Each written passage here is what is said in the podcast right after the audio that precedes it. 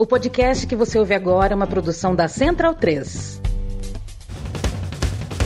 Começa agora pela Central 3, o programa para quem sabe que o futebol é muito, muito mais do que apenas um jogo. Está no ar o podcast da Trivela.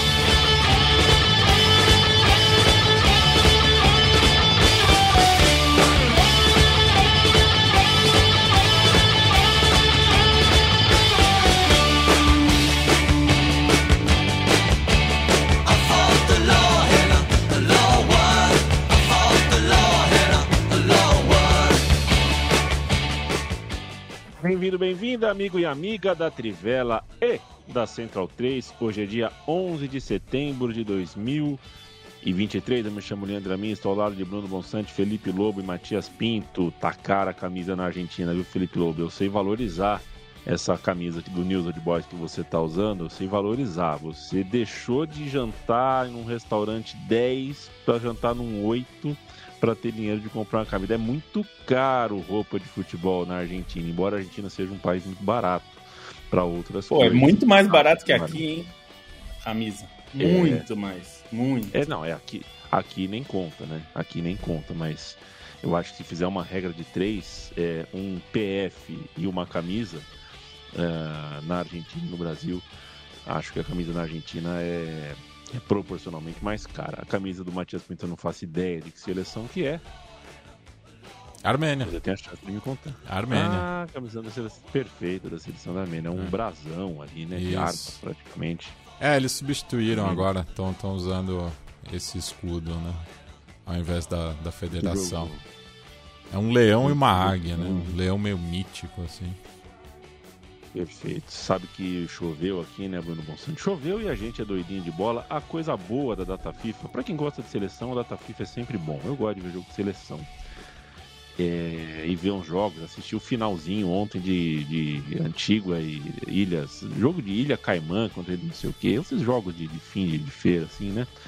É, que na verdade é começo de feira, né? Estão começando uma jornada rumo aos Estados Unidos em 26, rumo a alguma coisa, é sempre legal ver, achar esses jogos uh, na internet. E Turquia e Armênia foi um jogo ruim, mas eu queria te dizer que sábado à noite eu sentei às 5 da tarde, chovia em Maceió e fiquei até meia-noite procurando o jogo. Acabava um, eu outro, acabava um, eu outro. Eu assisti os 15 últimos minutos do jogo do Inter de Miami. Tava 3 a 1 acabou 3 a 2 O Inter de Miami ganhou sem o Messi, que tá na data FIFA, né? Rapaz, Corajoso Messi, hein? Que time ruim, meu Deus do céu. Boa tarde. É, é um time ruim. É, assim, era o lanterna, né, da Conferência Leste da, da Major League Soccer, né? Então, imagina, né? O tipo, pior time da Major League Soccer, pelo menos aquele lado do país. É, tá melhor agora mesmo sem o Messi, né? Tu ver o Jordi Alba, tu ver o Sérgio Busquets, né? Até a, a cobrança de falta ali do Sérgio Busquets, né? Aquela cobrança esperta, mostra é, tipo, um QI de futebol bem alto.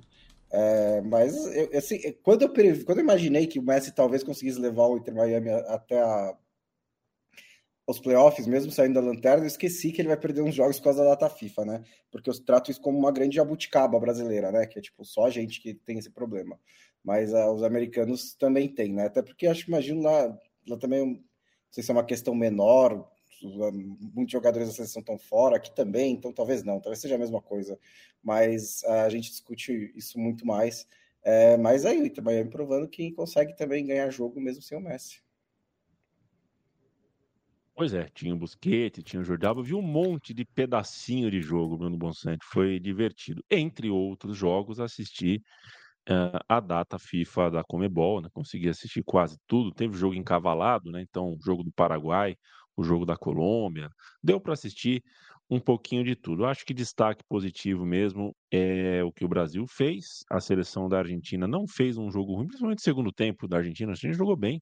Cúcio Romero jogando muita bola, o Depou aparecendo muito bem. A Argentina jogou bem, mas aí acaba ganhando com um gol de falta. Parece econômico, mas achei que foi à altura do que a gente está acostumado de ver por parte da escaloneta. Quem está em eliminatória de Copa, a gente vai ter que aceitar que vai ser isso, né? Brasil, Argentina, até o Uruguai, talvez o Equador, não vai ter muita emoção. Esses times já estão na Copa. Eu acho que a, a briga maior ali vai ser, pô, assistir quem ganha ponto antes, né? Se o Chile ou se o Paraguai, porque a briga está reposicionada, né? A nota de corte de classificação para a Copa está reposicionada. Isso vai acontecer também em outras federações, na África e na Europa. A data FIFA ainda não versa sobre Copa do Mundo, né? Eles ainda estão nas suas copas regionais, eliminatórias para a Eurocopa, por exemplo. E a gente começa falando, Felipe Lobo, particularmente do acontecimento da data FIFA na Europa que não inclui eliminatórias. A Alemanha é país sede, a Alemanha, é, né, a Eurocopa de 24 será na Alemanha, e a seleção da Alemanha decidiu trocar de técnico. A gente encarou como, como uma zebra, um resultado inesperado que aconteceu no Catar, né? o Japão foi para o intervalo perdendo para a Alemanha e podia estar perdendo demais, só que voltou do intervalo e virou o jogo contra a Alemanha, ganhou da Alemanha na Copa e a gente falou: opa, que surpresa. Acontece que a Alemanha quis um rematch, quis jogar de novo e tomou quatro do Japão. Aí caiu o Hansi Flick, mal começou o trabalho dele na Alemanha. Acho que a crise, depois de duas Copas do Mundo sem passar de fase, é, nem uma Eurocopa de razoável para boa que a Alemanha fez entre uma Copa e outra apagam, né? É, são duas Copas do Mundo muito mal e aparentemente a gente está num momento de desencontro, que é raro né, a gente falar da seleção da Alemanha desencontrada, com, com, um projeto na marca do pênalti, a gente não sabe exatamente o que, que eles querem da vida, se eles vão conseguir achar a solução, porque, como a gente falava fora do ar, para seleções como a da Alemanha, achar um técnico é mais difícil até do que, por exemplo, achar um técnico para a seleção brasileira, porque na cabeça do técnico brasileiro, a seleção brasileira é, é o máximo, né? na Alemanha é um pouquinho diferente. É, que tal para você? A Alemanha perde de goleada para o Japão, perde o seu técnico, demite o seu técnico e parece sem projeto, sem rumo, sendo sede da próxima Eurocopa. É, meu carinho. Primeiro, um prazer estar aqui de volta. Bom dia, boa tarde, boa noite, boa madrugada. É, estive fora aí essas, essas duas semanas por bom motivo. Tirei férias, fui viajar, fui. Nunca tinha saído do Brasil, fui para a Argentina. E talvez eu queira nunca mais voltar da Argentina, porque Buenos Aires é a cidade mais legal que eu já conheci na minha vida, assim. Moraria lá com tranquilidade absoluta. Os argentinos é, foram muito gente boa, assim, absurdamente, tanto em Buenos Aires quanto em Tigre. Fui visitar Tigre. Não fui nos estádios de Tigre, no estádio de Tigre, particularmente. Em Buenos Aires eu fui no na bomboneira e na, na, no Monumental, que era os que deu para encaixar, porque senão ia ser só viagem futebolística, eu queria conhecer outras coisas. É, mas muito legal, assim. E acho que tem. Você começou falando do Inter Miami, só para dar uma palhinha que a loucura, Buenos Aires está cheio de camisa do Inter Miami. É, nas barraquinhas de rua é a camisa de longe que tem mais, assim, mais do que Boca e River, assim, é uma, é uma completa loucura e você conversa com as pessoas, é, existe um sentimento de gratidão com o Messi e com a seleção como um todo, mas com o Messi particularmente, que é uma coisa assim que eu nunca vi. É, quer dizer, na verdade, eu só vi com um jogador, com Maradona. Eu só vi esse tipo de devoção a um jogador. E esse e era um outro argentino, era do, dos argentinos com outro argentino. Enfim. É, e lá é o contrário, né? Eles estão em lua de mel com a, com a seleção, é o que não está acontecendo na Alemanha e que a Alemanha está vivendo um pouco do, da loucura que é demitir um técnico. Você sabe que essa é a primeira vez na história da seleção alemã que eles estão demitindo um técnico? Todas as outras saídas, ou o técnico que sair, ou acabou o contrato. E aí, né, não, ele saiu por fim de contrato. É a primeira vez que eles, a Alemanha demite um técnico que tem contrato. É, o que é incrível, né? Você pensar numa seleção do tamanho da Alemanha, com mais de 100 anos de história, e só teve 12, 12 técnicos em toda a sua história. É muito pouco, né? Se a gente considerar o tempo que existe é um ano e meio a seleção Vasco, da né? Alemanha. O, o Vasco em dois anos mata. É, então, pois é. É, aliás, isso te, no, no, Museu do River, que é o museu mais legal que eu já vi de futebol na vida também, eles têm uma, um, uma parede com todos os jogadores que já jogaram, todos. Se jogou um jogo com a camisa do River, tá lá, tem o nome do jogador. E tem todos os técnicos também. E eu tava falando com a Gabi no dia, eu falei, bom, um time brasileiro ia precisar de uns cinco andares, né? Para mostrar todos os. É, o, é, é, o, bom é que vai renovar, que vocês vai repetindo, né? Então, tipo. É, é verdade. Então, então você pode só, você pode, pode só acrescentar, acrescentar a data, né? No nome do mesmo técnico. É, porque no nome de jogadores tem muito, é. tem um espaço grande, né? Porque, enfim, é, são muitos, mas o de técnico é uma parede pequena, assim, de é. técnicos da. E no caso da Alemanha seria nem uma parede, né? Seria uma listinha desse tamanho, assim, 12 nomes. É... Mas é, é, o que é muito doido que você falou do jogo da Copa é que no jogo da Copa, o Japão deu um pouco de sorte no, no jogo, porque, como você falou, poderia ter perdido de 3 a 0 o primeiro tempo, seria completamente justo. É, eu sei que é uma loucura, né? A gente já falou isso durante a Copa. A Alemanha não jogou tão mal a Copa quanto tem jogado agora. Durante a Copa, a Alemanha tem, fez bons jogos. É, fez um ótimo jogo contra a Espanha. Talvez o melhor jogo da Alemanha na Copa foi contra a Espanha. Poderia e acabou não conseguindo os Talvez resultados. o melhor jogo da Alemanha desde 2014 tenha sido. Talvez seja o melhor jogo da Espanha desde... E mesmo contra o Japão, o time não foi tão mal. Foi muito mal no segundo tempo, na... depois de tomar os dois gols, né? Porque, enfim, acabou. É... parece que travou tudo. É... mas o, o, que eu acho mais impressionante é que é, naquele jogo a Alemanha não foi tão mal, perdeu, né? Por vários motivos. Só que neste jogo, desse fim de semana, em Wolfsburg, tomou 4 a 1 e assim, se fosse 7 a 1 não tava. não seria incorreto diante do número de chances que o Japão perdeu. E o terceiro gol do Japão foi um gol ao estilo 7 a 1 que eles fizeram no Mineirão, assim. Os japoneses entraram trocando passes sozinhos, assim, como se não tivesse ninguém na frente. É uma coisa absolutamente impressionante, assim. E eu acho que isso foi o que assustou mais os alemães, mais do que qualquer é, convicção que você possa ter que o, o Hansi técnico é um bom, é, é um bom Hansi Flick é um bom técnico. É, eu acho que o que se viu em campo foi um negócio tão assustador em termos de desempenho que a demissão foi quase vista como tardia até dentro do que o, o, o time tem jogado, porque o time piorou da Copa para cá. A Copa já é. foi um vexame em termos de resultado. É, e, e, de qualquer forma, você pode jogar bem, mas um time como a Alemanha, num grupo como estava, nunca pode ficar fora, né? Cair nas oitavas de final porque fez um jogo ruim, não sei o que, é mais aceitável. Na fase de grupos, acho que não. E se esperava que desse um passo à frente, né? No sentido de que, bom, nós jogamos, poder, jogamos bem e não ganhamos, agora precisamos jogar melhor e ganhar. Só que o time passou a jogar pior, cada vez pior, inclusive, é, porque esses jogos, os últimos jogos da Alemanha são terríveis e a sensação que dava é que realmente não ia para lugar nenhum. É, e agora a gente vai entrar num outro problema, né, Yamin, que é como achar um técnico há nove meses, pouquinho menos até, para a Eurocopa que vai ser jogada em casa, né? É, porque, como, como a gente estava falando aqui antes do programa, é muito difícil você convencer um técnico de elite, né, do, do que está nos principais clubes alemães, nem estou dizendo principais clubes do mundo, tipo Klopp no Liverpool é, não dá nem para sonhar.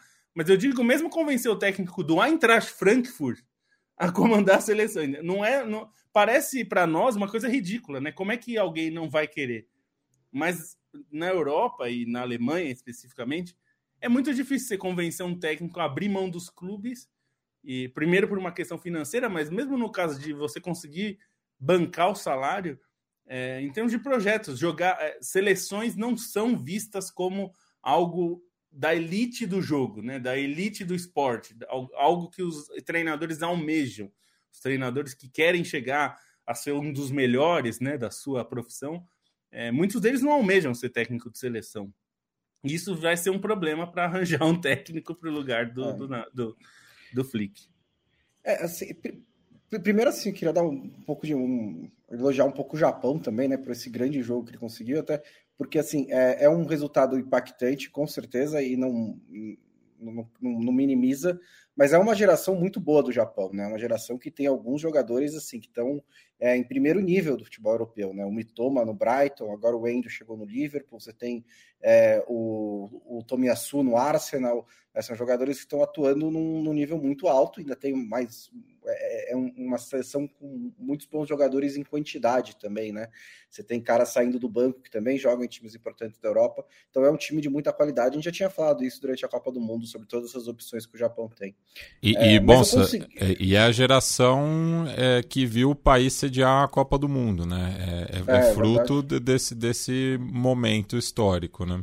Exatamente. Então, falando sobre isso, durante eu, eu tive, foi um feriado cheio de eventos sociais para mim, mas eu ainda tive tempo de quando estava vendo que talvez a Alemanha chegue na Copa, na Eurocopa em casa, com o Rudi Voller como treinador, se não achar outro técnico, eu lembrei de todos aqueles tratados depois de 2014 sobre como todo mundo inteiro deveria seguir o exemplo alemão de organização para tipo organizar sua seleção e seu futebol e de fato foi um trabalho muito bem feito da Alemanha entre 2006 e 2014 ali para recuperar uma seleção que estava perdida, é, mas talvez a gente possa traduzir para o alemão esses tratados agora, né, e mandar para eles, porque eles estão absolutamente perdidos e não é de hoje, né? Assim, é, eu acho que a geração alemã não é ótima, é, essa atual, eu acho que ela é boa ainda, eu acho que ela não está assim, ela não é a melhor seleção do mundo, ela não é tipo a seleção da França está muito acima, acho que Portugal está acima, provavelmente o Brasil está acima, mas ela está em nível com as seleções grandes da Europa, né? Ela está nesse patamar ali. Você tem jogadores de alta qualidade. É, e seria uma coisa se a seleção alemã tivesse organizada e batendo no teto do seu talento em cima dessa organização, mas não dá nem para saber direito qual é o talento dessa seleção alemã, porque não há fundações para ele, ele aparecer, né? Para a gente saber qual é o teto da, do talento em si da geração alemã, porque é tudo muito mal organizado, né? O próprio Hansi Flick, várias formações diferentes, ele foi meio que de Bayern de Munique nessa, nesse jogo contra o Japão, né? Tentou um 4-2-3-1 ali, é, fazendo que nem tem sido feito o Guardiola com o City, com os John Stones, o Liverpool com o Alexander Arnold, com o Kimmich entrando por dentro, tentando fazer aquele aquela esse novo esquema da moda aí, é, e não funcionou nem um pouco contra o Japão. E, e, e agora, assim, é, eu, eu, também sinto talvez que haja um pouquinho de. Estava lendo o texto do Stein sobre a demissão do, do Flick. Eu acho que também talvez tenha um pouco de crise de identidade no, na seleção alemã, é, porque não se sabe mais o, o, o como que aquela seleção alemã joga, né? A seleção alemã sempre teve um estilo muito bem definido, agora ele não tem mais. Talvez a culpa disso seja, seja do Guardiola, aliás, né? Porque ele, porque é, é, é meio que uma, um efeito borboleta, né? Porque ele chega no Bayern de Munique, ele muda o, o estilo do, do, do Rupp Heinz, que era muito bom, que tinha ganhado a Trips Coroa, para o estilo dele, deixa isso um pouco engrenhado ali no Bayern de Munique, e o Bayern de Munique é a base da seleção alemã. Só que chega na seleção alemã e aí não, é, não, não consegue transformar da mesma maneira. Em 2014, o Joaquim Low até conseguiu, de algumas, em alguns momentos e de alguma forma, né, transportar um estilo é, parecido, mas é, em, desde então isso não tem acontecido. É, e aí é um pouco difícil, porque o Bayern de Munique, pelo poder econômico, vai sempre ser a base da seleção alemã daqui para frente. Só que se o se, o, se a seleção alemã não conseguir praticar um futebol parecido com o do Bayern de Munique, que aliás, desde, desses, desde, dois, desde 2014 também, não é que passou por tantos grandes momentos assim, né? Desde que saiu o Guardiola, é um sobe e desce danado. Então, se você tem o Bayern como base, sua base é instável também.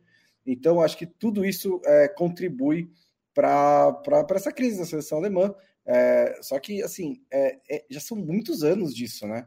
Assim, o, é, é, o que acho que me chama atenção, em parte, nessa crise é que é, nem a Itália passou oito anos em crise. Né? Ela, ela, ela, teve alguns respiros no meio do caminho, né? Ela fica fora da Copa de 2018, mas depois ela ganha Euro. Ela tem um, ela bate o um recorde com o Mantini. Depois ela fica fora da Copa de novo. Então não é que tá tudo bem na Itália também, né? Mas teve um dois, três anos ali em que a Itália parecia ter voltado. Mas desde a Copa de 2014 parece que a seleção alemã está é, tá jogado às traças, né? E isso é muito curioso, porque é uma seleção que, durante boa parte da história, às vezes parecia ganhar por default. Só que dessa vez não consegue ganhar nem quando se esforça. Quero mandar um abraço pro José Sobreira Targino, diretamente de João Pessoa, na Paraíba, Rafael Montanaro, o Arthur, fala Viva o Povo, Viva o Chile, 11 de setembro, né? De fato, Gabriel Cunha, quem lembra da Dona Armênia? Araci Balabarian, ganhou um personagem sob medida, sob encomenda. Acho que foi até inspirado, é, ela usou inspirações da própria família armênia. Da mãe. Para fazer o personagem. Ela se inspirou muito na mãe. Ah. Exatamente. É. Ela que é de família armênia, Balabanian, é um sobrenome armênio. Eu gostaria de me chamar Balabanian, baita nome. Jefferson Oliveira, abraço para você. Ramiro Ribeiro, diretamente da Jatiuca, aqui do lado, hein, Ramiro? Se eu falar mais alto aqui, você me ouve pela janela. Uh, Asprilo Aristizábal, seu amante, Aristizábal. Faltou uma Europa forte para Aristizábal, mas eu acho ele mais jogador que o Asprila, sim. Muito bom jogador, o Aristizábal. É... Um abraço para o Pio, de Brasília, pede o Arthur. Valeu, Gabriel Cunha. Jefferson, análise do Bonsa sobre o 10 da Hungria e o 6 do Japão, por gentileza. Eu acho que é alguma coisa, é, é algum tipo de piada vermelha ali, né? É, é né? Acho que tem Bossalai e o. Eu nunca, eu nunca lembro seu. É, mas o. O, o, o 9 do Uruguai tá de sacanagem, viu? E o Ento. Tá bom. Eu quero é. fazer um registro aqui que nesse final de semana o Cosmo Cid, torcedor de fundador da torcida jovem do Santos e presidente de honra dessa torcida, morreu aos 67 anos depois de lutar. Uh, teve um AVC, passou alguns dias uh, internado, tentando se recuperar. Infelizmente morreu. Eu tive a chance de passar quatro anos da minha vida. Meu primeiro emprego como jornalista foi tendo o Cosmo por perto. Tenho várias boas histórias para contar dele, vão ficar no meu coração para sempre. Um cara muito legal e um cara importante para a gente dizer. Ele que era um desses velhões, com a voz rouca, velha guarda de torcida organizada. A gente está num momento, eu pelo menos é, ando um pouco refratário, ando desgostoso, ando chateado com os caminhos que as torcidas organizadas estão seguindo no Brasil. Acho que as torcidas organizadas deixaram de entender que o momento é outro. Acho que as torcidas organizadas estão devendo para a gente uma percepção de classe um pouquinho mais apurada. Acho que está faltando liderança nova. Acho que a gente está vendo o torcedor, entre aspas, comum, torcedor que não é de organizada, se dando o trabalho de jogar garrafa na cabeça de outro, de se matar por aí. As torcidas organizadas tinham uma grande chance de se reposicionar nesse lugar de festa com contradições, festa que negocia com polícia, com clubes, com fiscalização de clube. É... E o Cosmo foi um torcedor que você não vê um torcedor de torcida rival, um torcedor que teve que fazer reunião, que teve que participar de alguma coisa com ele que não tenha algo bom para dizer. Então, um torcedor de futebol daqueles muito grandes. Um abraço, um registro para o Cosmo, Matias, para citar né? Tô falando do Cosmo agora para falar com você, já que a gente vai falar de Brasil, como foi bom ver a seleção brasileira no Pará, né? Que, que alto astral de partida. A gente vai falar do jogo também. O Brasil amanhã enfrenta o Peru. Talvez você ouça esse, esse podcast na terça-feira. O Brasil joga hoje, às 11 da noite. É a caminho do sol, né? Vai terminar uma da manhã. O Felipe Lobo quer morrer quando fica sabendo que o jogo do Brasil acaba uma da manhã. Mas o fato é que. Você não sabe a dificuldade caramba, que foi assistir o show do Foo Fighters. Começou a... Isso que eu tava em casa, eu assisti do sofá. E eu já. No final, rapaz, eu, eu tava quase dormindo. E olha que é um show do é. Foo Fighters. Nossa, eu pedi um McDonald's não. às três da manhã esse dia, que foi uma delícia, viu? Ô, louco. Matias, não é muito difícil, não é nada que a gente já não tenha falado entre amigos e até com o microfone. Não é tão difícil aproximar a seleção do brasileiro e da brasileira. A estadia do Brasil no Pará, de alguma forma, mostrou isso, né? As pessoas estão dispostas a, a ver a seleção. É, e curioso que é, ainda existem jogadores que vêm com essa retórica de contra tudo contra todos, né? É, a seleção estava precisando desse abraço que o Mangueirão deu, né? É um calor humano muito é, grande, né? É, nesse novo ciclo, né? E o Diniz fazendo a sua estreia como treinador da seleção brasileira, tentando imprimir, né? Resgatar um estilo de jogar é, mais próximo justamente da vontade popular, né? Acho que uma seleção que tem identificação, né? É, acho que fazia tempo que o, o torcedor brasileiro é, requeria, né? Esse tipo de envolvimento. Fez um jogo é, muito bom, né? Contra um adversário fragilizado, né? Pensando em toda a crise é, que o futebol boliviano tem passado, né? O campeonato suspenso, enfim, é, e isso levando em conta né, que a maioria dos jogadores de La Verde atuam na liga local, isso tem um impacto muito grande, né? Mas o Brasil não tinha nada que ver né, com, com a crise do adversário, respeitou, inclusive, né, o, a, a Bolívia, acho que não, não tirou o pé. É, teve uma ótima atuação do goleiro Vizcarra, é, que foi um dos destaques da partida, porque senão o placar poderia ter sido mais volumoso, né? Também teve o, o pênalti é, desperdiçado pelo Neymar, né? Que ainda estava né, com essa questão do recorde, né? Mas acabou fazendo outros dois gols ao longo da partida e superou o Pelé numericamente, né? Como ele até tentou, né? É, expressar, acho que acabou é, para alguns que já tem uma implicância com o Neymar, pareceu uma arrogância, assim, né? Mas ele é, justamente é, não quis se comparar com o rei do futebol que nos deixou no final do ano passado.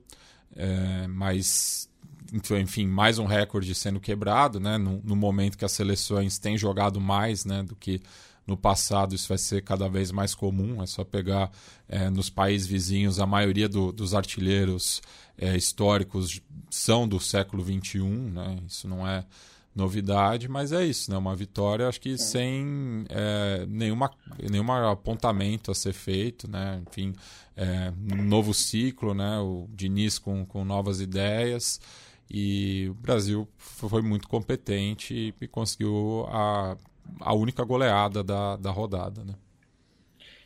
É, inclusive sobre isso, eu, peguei, eu vi no Twitter do, Vi, do Victor Sérgio, nosso colega lá da, da TNT, né?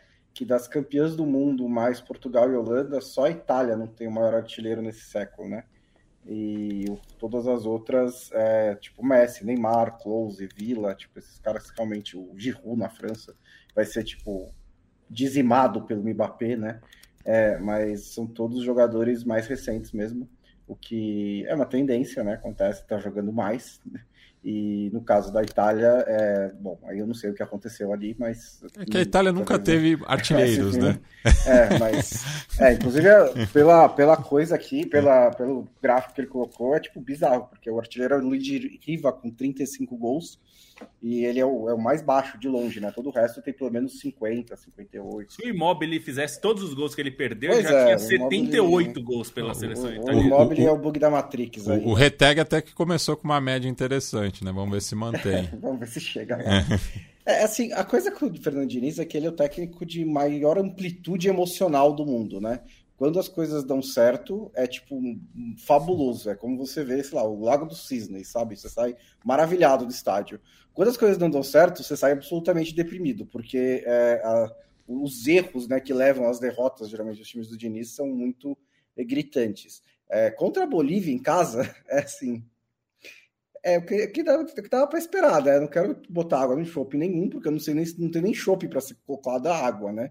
Mas assim, o Brasil pegou o jogo mais. O Diniz estreou no jogo mais fácil das eliminatórias de toda a tabela, em casa contra a Bolívia, e goleou. Então, parabéns, começou muito bem. Foi um bom trabalho. Acho que o futebol do Brasil foi legal. Os gols foram bonitos, o Brasil jogou com, com leveza, tudo mais. Acho que era absolutamente começo perfeito. Só que, primeiro, da on, até onde isso vai, né?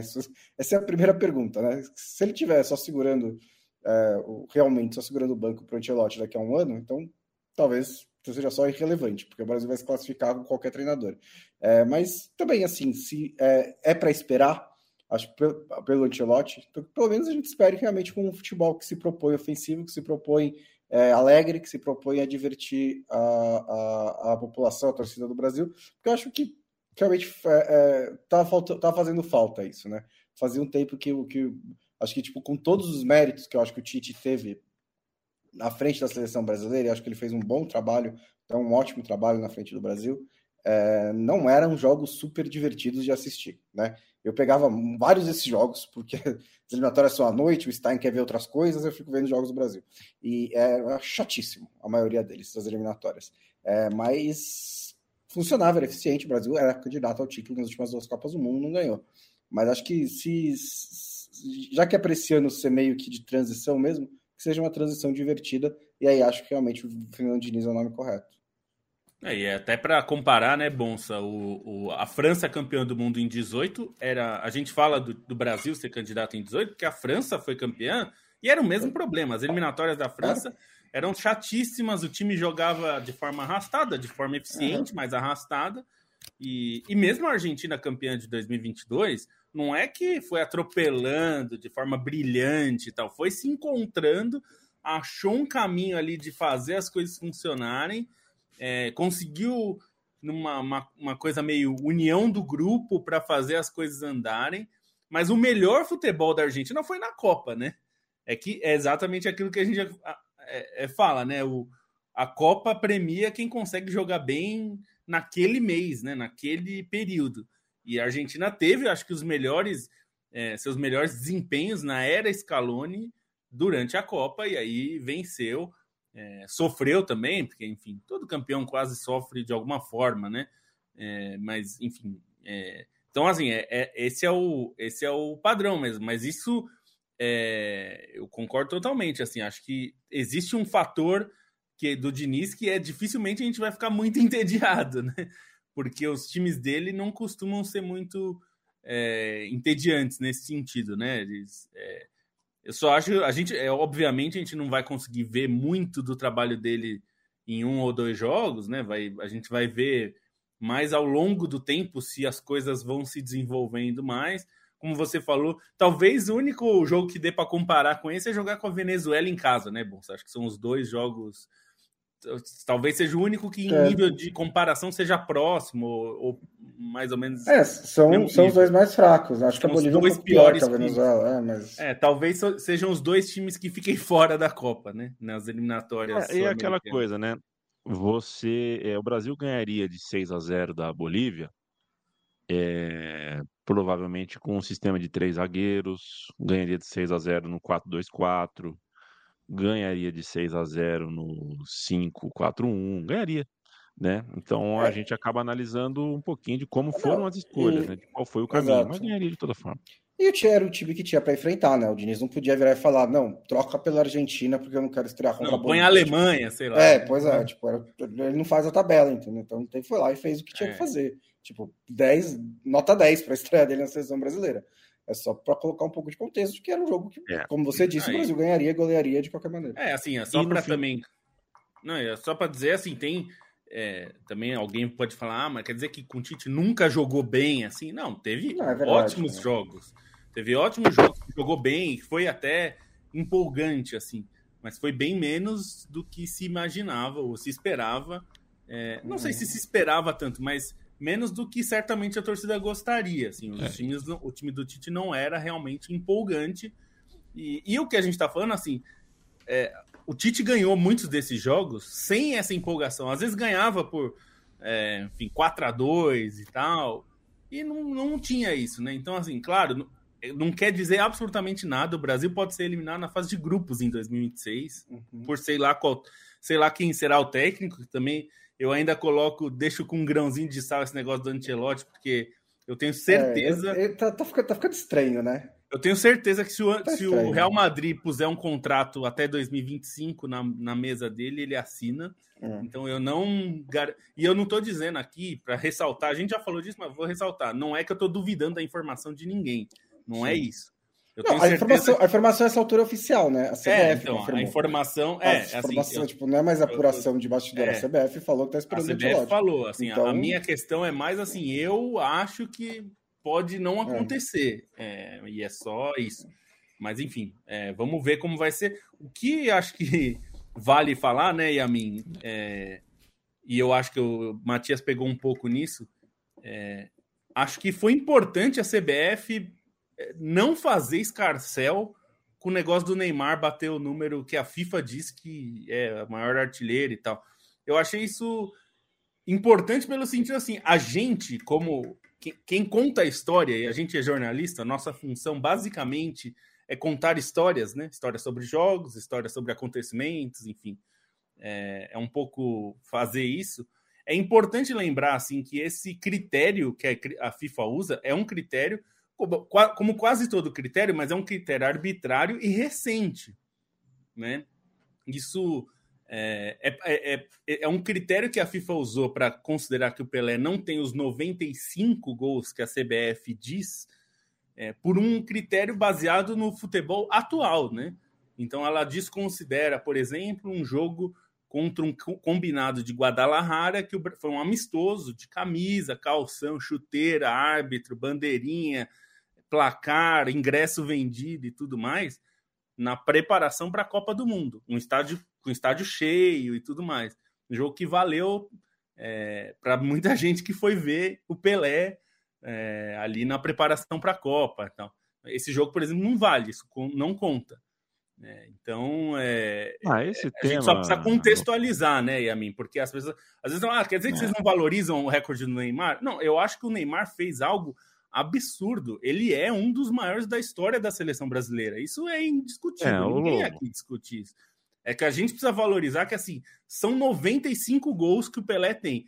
O Neymar chegou a 79, pode, pode até passar, Yamin. Ele tem muitos jogos. Eu não duvido que ele chegue nesses 95, inclusive. Mas a gente vai aqui, eu pelo menos, prefiro colocar assim: o recorde de gols da seleção é do Pelé com 95 o critério que a FIFA usa, a gente entende, eu entendo por que, que se usa isso, mas eu discordo, e ainda bem que a CBF faz o papel que é importante, que é ressaltar que não pode se usar um filtro eu... de 2023 para olhar o que aconteceu nos anos 50 ou 60 ou 70. Né? Eu, penso, eu penso um pouco diferente, Lobo. Eu, penso, eu acho que a CBF deveria ser mais enfática. A CBF deveria ser mais enfática. Eu acho que a CBF faz. Uh, é muito okay. passiva.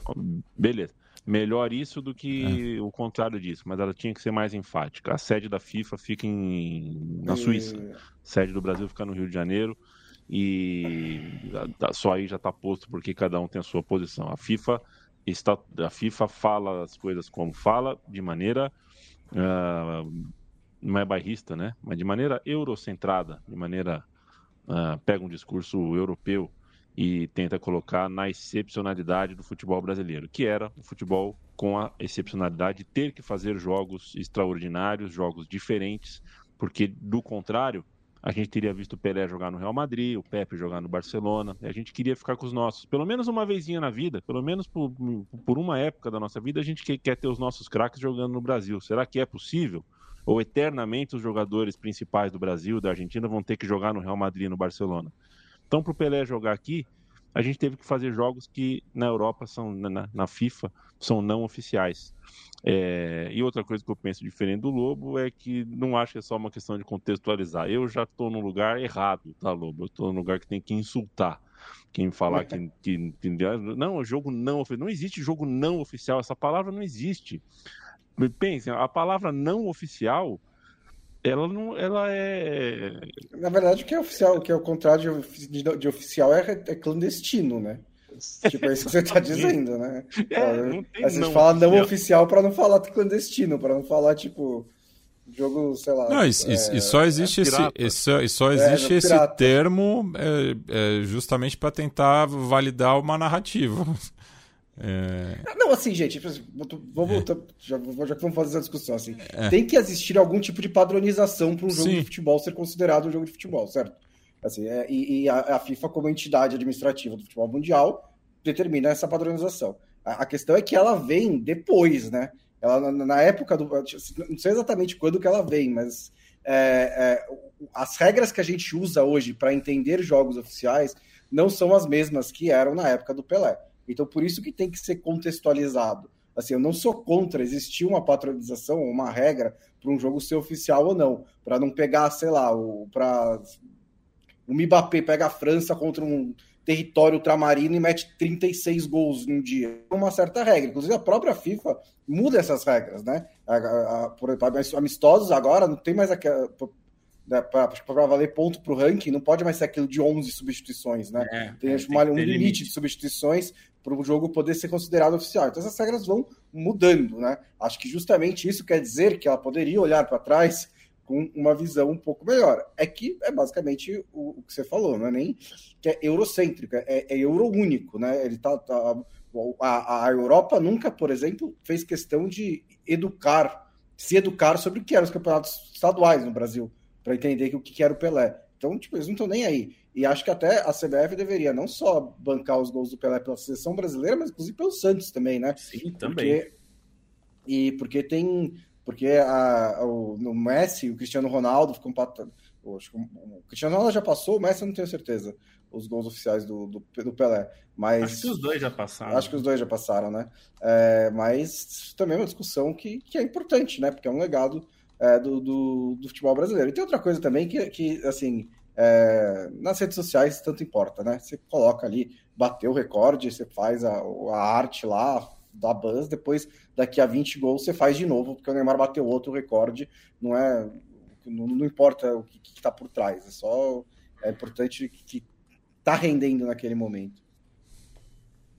Quero é, deixar um abraço pro Pedro Padovan, sempre presente, o Renan Silva, 18 rodar é muita coisa, né? É, mas a Comebol quis assim, a Comebol teve a chance de discutir a divisão por grupos e não quis. E as seleções é. quiseram também, hein, Ami? É bom as lembrar que foi a... houve uma discussão ali, a Comebol propôs para as seleções, se alguém queria mudança, ela não queria, mas ela deixou aberta e as seleções não quiseram também. Bom, porque eu imagino grana. que não, né? E também é. porque assim, a, a Comebol basicamente falou: vocês querem disputar todas as Copas do Mundo até o resto da vida de vocês?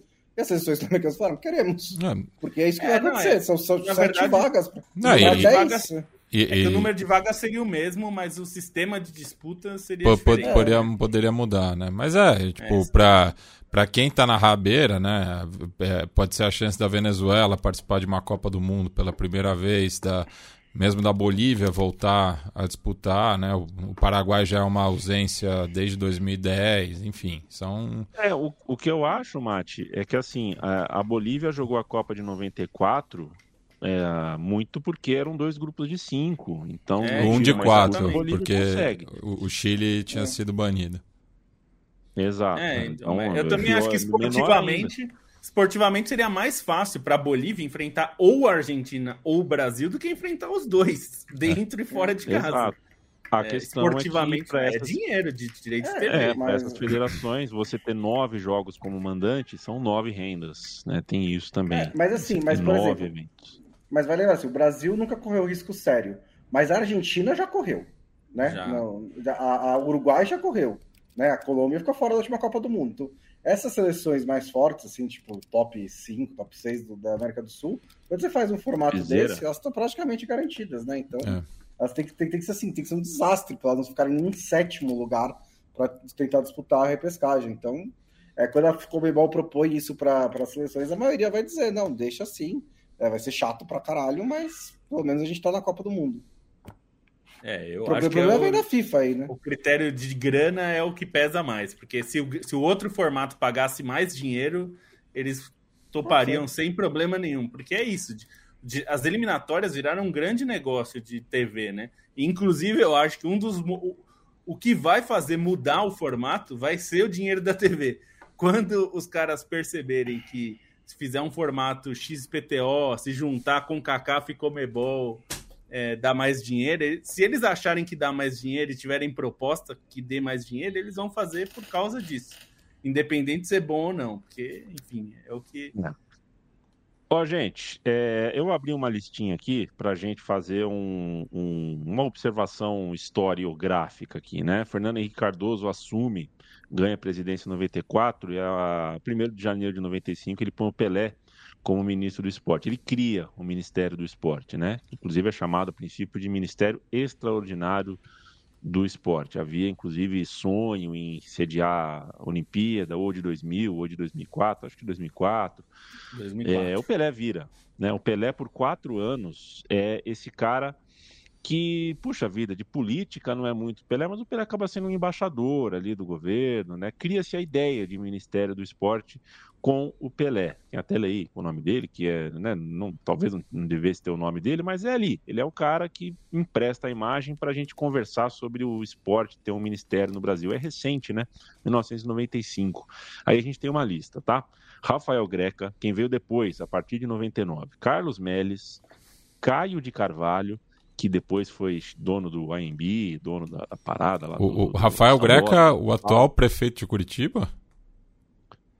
Rafael Greca, atual prefeito de Curitiba. Ah, eu não sabia. Agnello é. Queiroz. Pois é, teve, tivemos o Agnello Queiroz, depois tivemos é, Orlando Silva, Aldo Rebelo, Jorge Hilton, Ricardo Leiser, Leonardo Pitiani, Leandro Cruz. Aí, entre 2019 e 2022, não tivemos não tivemos ministro do esporte. Alguma coisa aconteceu no Brasil nesses quatro anos.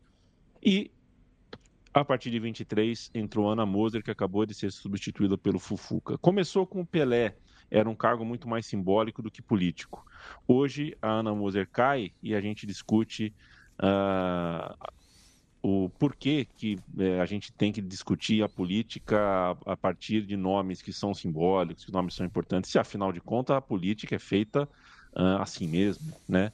É, como é maluco a gente ouvir de que a, Ana Moser tem que sair para o Fufu entrar, porque a política é assim mesmo, né? A gente trabalha com esporte, a gente, claro, puxa a brasa para nossa sardinha quando a gente fala, porque o que a gente se relaciona mais é com esporte, a gente gostaria muito e a gente consome muito de esporte para saber o quanto seria importante a gente ter um ministério sério do esporte. Eu tive uma chance, eu fiz parte da, da, da, da de reuniões de conversa da carta esportiva para uma candidatura de um, de um candidato, para candidatura do Boulos, à Prefeitura de São Paulo. E numa das reuniões tinha Ana Moser lá. Eu fiquei muito impressionado, não que tenha ficado surpreso, mas eu fiquei muito bem impressionado em como ela foi assertiva e tinha feito a lição de casa direitinho, quanto ela tinha boas ideias a carta esportiva daquela candidatura foi tudo que a Ana Moser falou, não foi o que eu falei, que Juca Kifuri falou, que não sei quem falou, que o próprio Boulos falou. A carta de esporte ali era da Ana Moser, pessoa preparada, com estrada, porque essa reunião que ela fez comigo, ela deve ter feito outras 50, com outras candidaturas, com, outras, com outros núcleos políticos que queriam o nome da Ana Moser e o conhecimento da Ana Moser para se eleger foi feito antes da eleição, essa reunião que eu cito. Quantas vezes a Ana Moser é chamada antes das eleições? Porque ela é importante, porque ela sabe, porque ela conhece, porque ela tem penetração uh, em, tantos, né, em tantas ramificações do nosso esporte, esporte de base, esporte amador. Uma vez eleito, é a política. Tem que entrar o Fufuca, porque é, é, é assim a política. É assim a política o cacete. Se é assim a política, é assim a política com Lula também. O Lula faz parte da política certo? Então, é, é, não venham me dizer que. É, o, o Yamin deu uma travada, eu queria até pegar um gancho é, da, da palavra dele. Também passei né, por um, uma situação similar, um evento de campanha do, no ano passado, né, é, de, de pessoas ligadas ao esporte é, em prol da, da candidatura do atual presidente, Luiz Inácio Lula da Silva, no qual ele fez uma autocrítica né, né, em relação à, à falta de protagonismo do, dos atletas é, em relação à pasta e também ao estatuto do torcedor. Né? É, e aí você vê né, que em, em nove meses de governo já rifa né, uma aliada, é, porque a Ana Moser estava ali num evento de campanha, é, empresta, emprestando seu prestígio né, como atleta é, para essa candidatura e ela é rifada é, para botar um cara que fez campanha contra. É, o que é mais absurdo né, nessa história toda, né? porque o Fufuca é, representa o oposto do que é, a candidatura do Lula estava ali né, naquele evento, que eu fui a convite do José Trajano, que tinha atletas é, atuais, ex-atletas, é, pessoas ligadas à imprensa, muita gente ali é, mostrando né, a importância do esporte para o atual governo, que estava. É, acho que esse evento já era do segundo turno, salvo engano. É, e foi, foi tudo que aconteceu. E, daí não dá nem um ano e um nome super importante do gabinete é rifado dessa maneira em prol da governabilidade, é, já que é um partido é, aí do centrão e daí tem que pensar no Congresso, né, se toma lá da cá.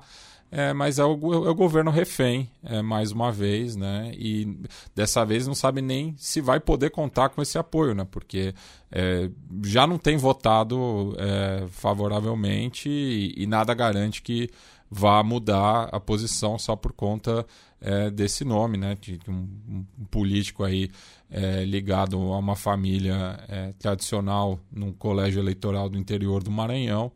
É, enfim, é lamentável esse estado de coisas, né? É, e que, que a gente não, não perca de vista que os figurões políticos não, não podem fingir que não são a pessoa que está dentro do carro reclamando do trânsito. Ah, se você está dentro de um carro, você é parte do trânsito. Então, é, não é que o sistema é uma coisa e o atual presidente do Brasil faz parte de outra coisa. Não, faz parte sim. É político também. É, e não. A gente cons... vai de fufuca.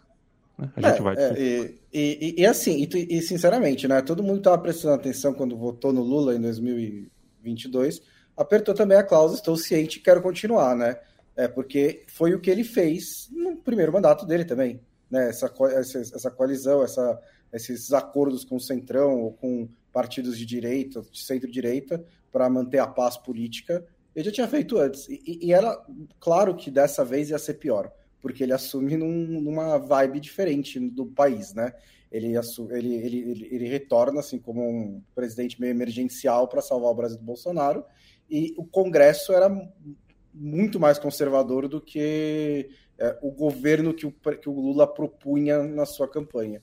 Então, assim, era é, era, talvez fosse inevitável, mas a questão não é essa, né? Eu acho que a questão é que é o primeiro a ser dado, né? É, basicamente, assim, é, a, a, se você tem que ceder, porque a política, eu acho que as duas coisas estão certas, assim. Isso é a política? Do jeito que a gente pratica hoje em dia, é. É a política. E a segunda, é, merece ser criticado? Sim, porque criticar também faz parte da política. Porque o, o cálculo que o Lula faz ao entregar o esporte é é, a crítica do esporte eu seguro. Eu não tô nem aí. Eu não. não é, vai, vai ser chato, vai ter gente gritando, mas essa eu seguro. Eu não quero ter que segurar outra crítica. Né? A crítica se eu entregar a saúde, a crítica se eu entregar, não sei, cidades ou o que quer que seja.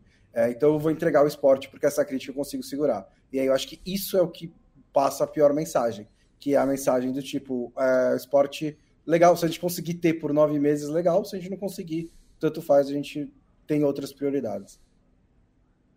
Pois é. O, o, eu perdi aqui quem fez a pergunta, mas é, sim, o Greca, é, depois do Pelé, o Ministério do Esporte, que era um ministério extraordinário, era uma coisa muito mais de magética do que política.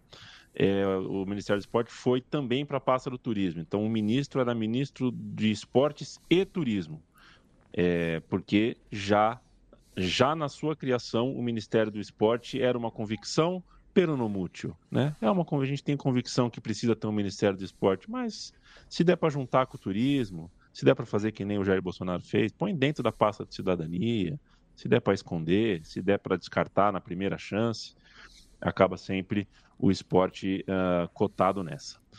Estamos na reta final do podcast da Trivela. Quero ouvir Felipe Lobo sobre a estreia de Spalletti na seleção italiana. A gente falou uh, de Comebol aqui, já falou um pouquinho de grandes seleções, de Alemanha, de Brasil, mas a Itália tem técnico novo. Eu acho que isso é relevante, né, Lobo? Não começou bem. A Itália não começou bem.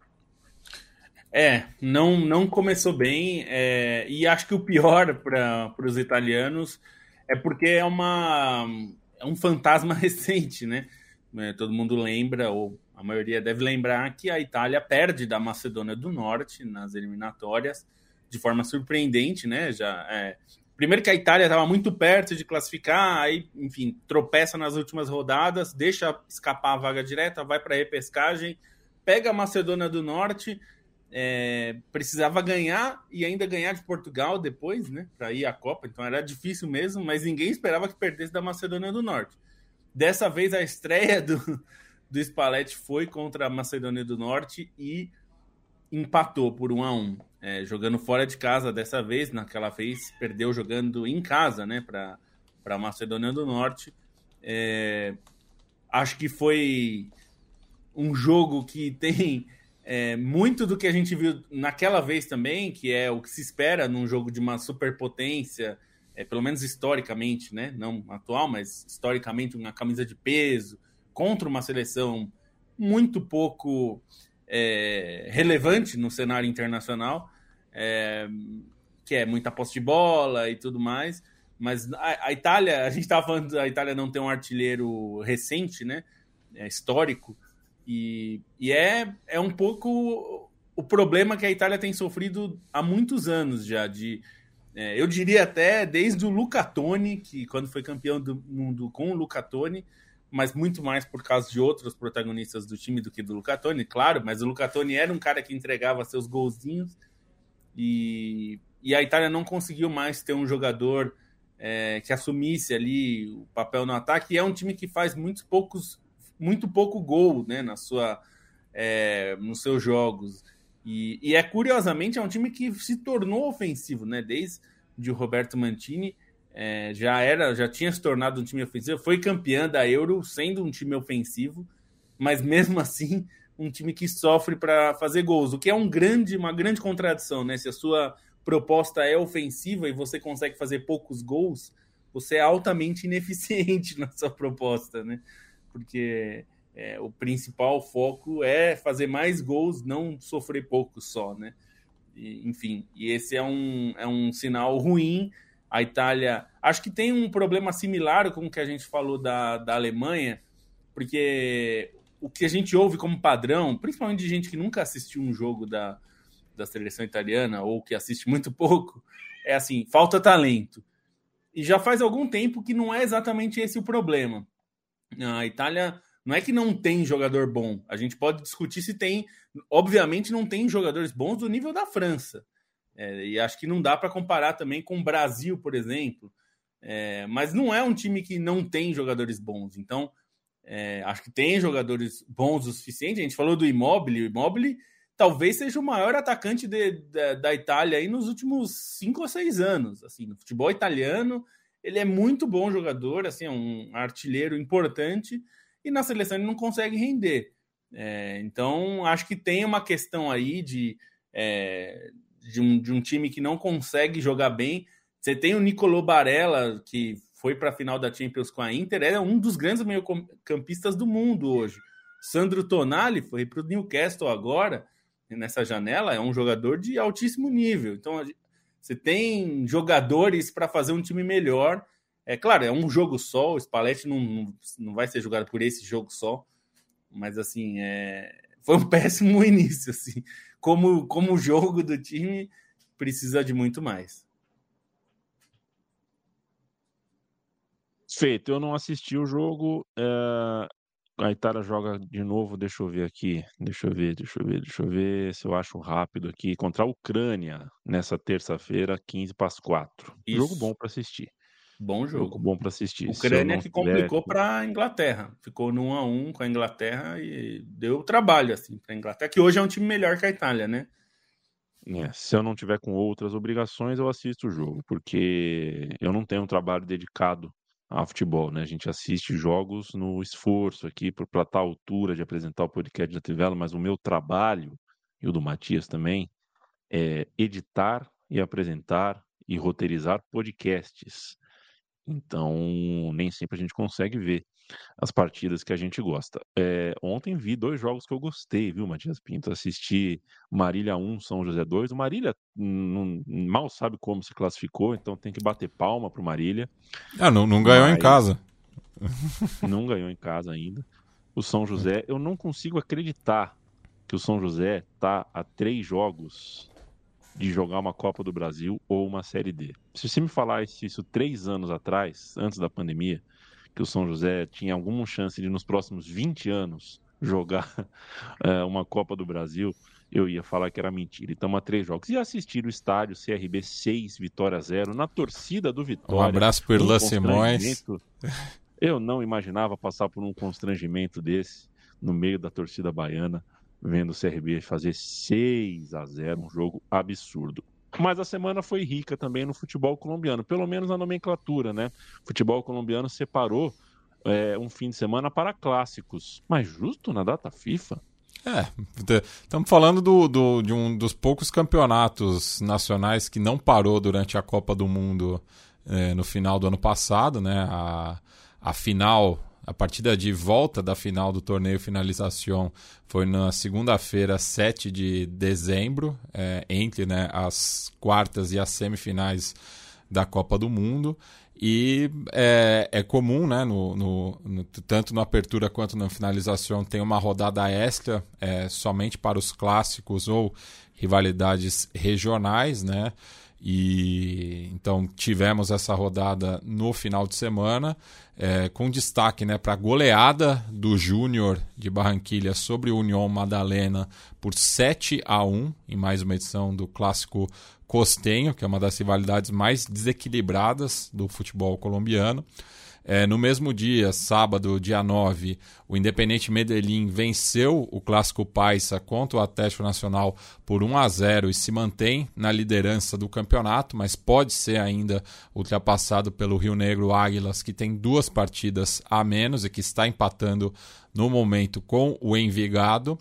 É, já no domingo tivemos o clássico cafeteiro entre o Deportivo Pereira, o, o atual campeão do Finalização, que recebeu o Once Caldas e foi derrotado. Né? Destaque para o Dairo Moreno, é, que segue é, Caramba. A, a, na ativa, né? fez dois gols e é o vice-artilheiro da competição.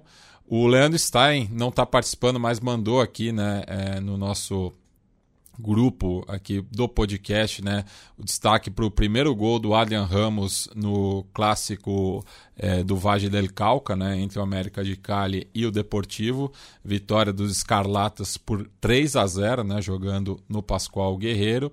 E também tivemos ontem o clássico capitalino, no qual o atual campeão colombiano, né, o Milionários, foi derrotado pelo Independente Santa Fé por 4 a 2 é, de virada e fica longe aí né, da, da, dos postos de classificação. Né? Lembrando que tanto apertura quanto finalização é, é um turno único com essa rodada extra e daí os oito melhores vão disputar dois quadrangulares semifinais no qual, no qual os vencedores de cada chave fazem a final. Né? Então ainda o campeonato está bem aberto, né? faltam ainda dez rodadas.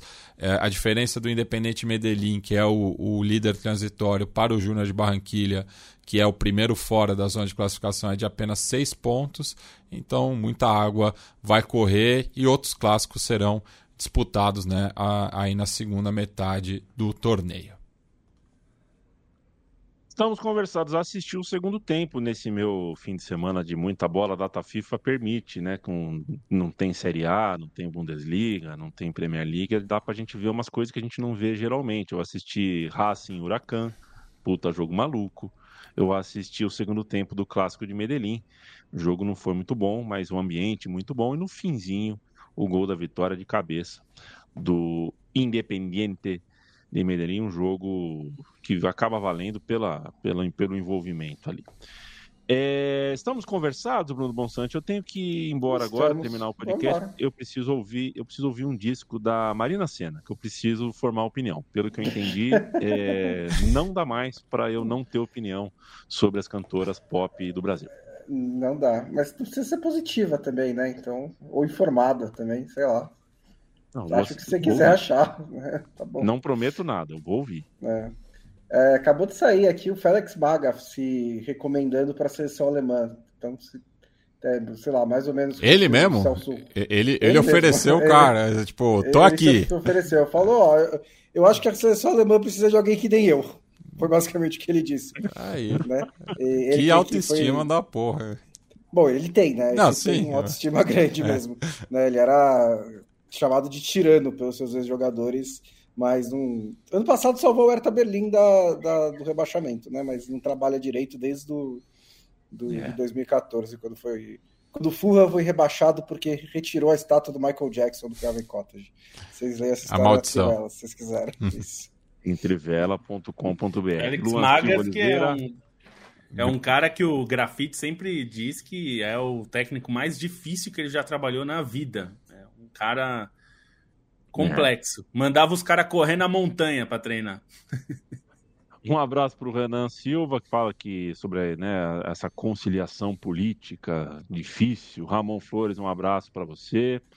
Ah, é, concordo com você, Ramon. Ra- Ronaldo Jesus, boa tarde, um abraço. Viva Garbage. É, o Garbage tocou no Brasil, hein? Que loucura. Rodrigo Estrel Machado, o Tite ganhou de 5x0 da WBE.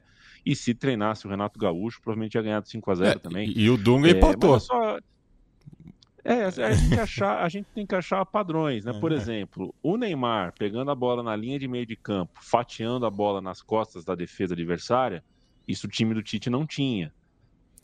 Pode ser um padrão, foi o que a gente viu contra a Bolívia. Mais tabela por dentro, mais participação do Danilo no ataque, por exemplo, é algo que não tinha que o Tite teve mais agora. A gente vai ficar. é, futebol é isso, nada dá certo quando dá certo uma vez só. As coisas só dão certo quando dão certo algumas vezes. A gente, o trabalho é um pouco de identificar padrões. E acho que isso a gente não discute, né? Os padrões e convicções do Tite são diferentes daquelas que o Diniz tem na cabeça. Sérgio Trivelato, grande abraço para você, companheiro. O Vitor Penteado. Esse gosta de assistir um jogo, hein? O Sérgio Isso, Trivelato. é, Esse deve ser um dos que mais vê jogo. 18, É. ele tem 18 televisores e com um controle remoto só. Isso é mágica. Sérgio Trivelato faz mágica. É, na hora que quer abaixar o volume de uma televisão, abaixa de todas. É um inferno. O Vitor Pendiado perguntou aqui como é que aquele time do Uruguai não foi para a Copa da Alemanha. É, Quer que eu te explique? O? Zalaeta perdeu o cara- pênalti. É, não, tem um camisa 10 lá que não fez nada na Austrália. Fazer o quê? Fazer o quê? Ficou de fora. Ah, Quem era mesmo, camisa uma- 10? Não lembro, Yamin. Recoba. El Tino. El Tino. El O maior batedor de Mentira. escanteio da história. El mentiroso Tino. Pá, para Guilherme. Kundes lá, Tchuquinho. Valeu, Guilherme. Um abraço pra você, Augusto Mercúrio. Bom, você já deu tchau. Felipe Lobo, tchau pra você também. Tchau, bom estar de volta e estaremos aqui de novo. E de novo em Argentina, que país? Uruguai também, muito legal. Muito caro o Caro. Uruguai, viu? É, o Bonsa já tinha me Ca- Cara, até pro padrão paulistano, viu? Não, é, É, acho é- é inevitável sair de lá sem, sem ser impactado por isso. Você sabe Não, que é, é- muito, é- é um é negócio- muito evidente. é. Assim, eu achava São eu tô achando São Paulo mais barata agora depois de ir pra Montevidéu, porque Montevidéu, ô cidade cara, bicho. Você vai você comprar um- uma, uma comida na rua, você paga tipo 50 reais. É um negócio um pouco assustador. Valeu, Lobinho. Buenos Aires, por ao, ao contrário, é, é assim, você vai no restaurante e gasta o que você pede numa pizza aqui. É um negócio doido. Até quinta-feira. Até quinta-feira. Falando em caro e barato, né, Matias? Tem um clube de futebol é, que tentou se apropriar de uma coisa que, que é a torcida, que tem que conversar, que é uma conversa de torcida, não de diretor de futebol. Por que diretor de futebol lambuza a mão depois? Certo, seu Casares? Não vem falar você Canalha. que o clube que você preside é o mais popular, que na primeira oportunidade você não colocou o ingresso caro para a final da Copa do Brasil. O ingresso caro é outra coisa. O que você fez é, é uma insanidade. O ingresso que você colocou para a final da, da- da Copa do Brasil é uma insanidade. É você que quer pegar o discurso da torcida sobre o quão popular é o São Paulo?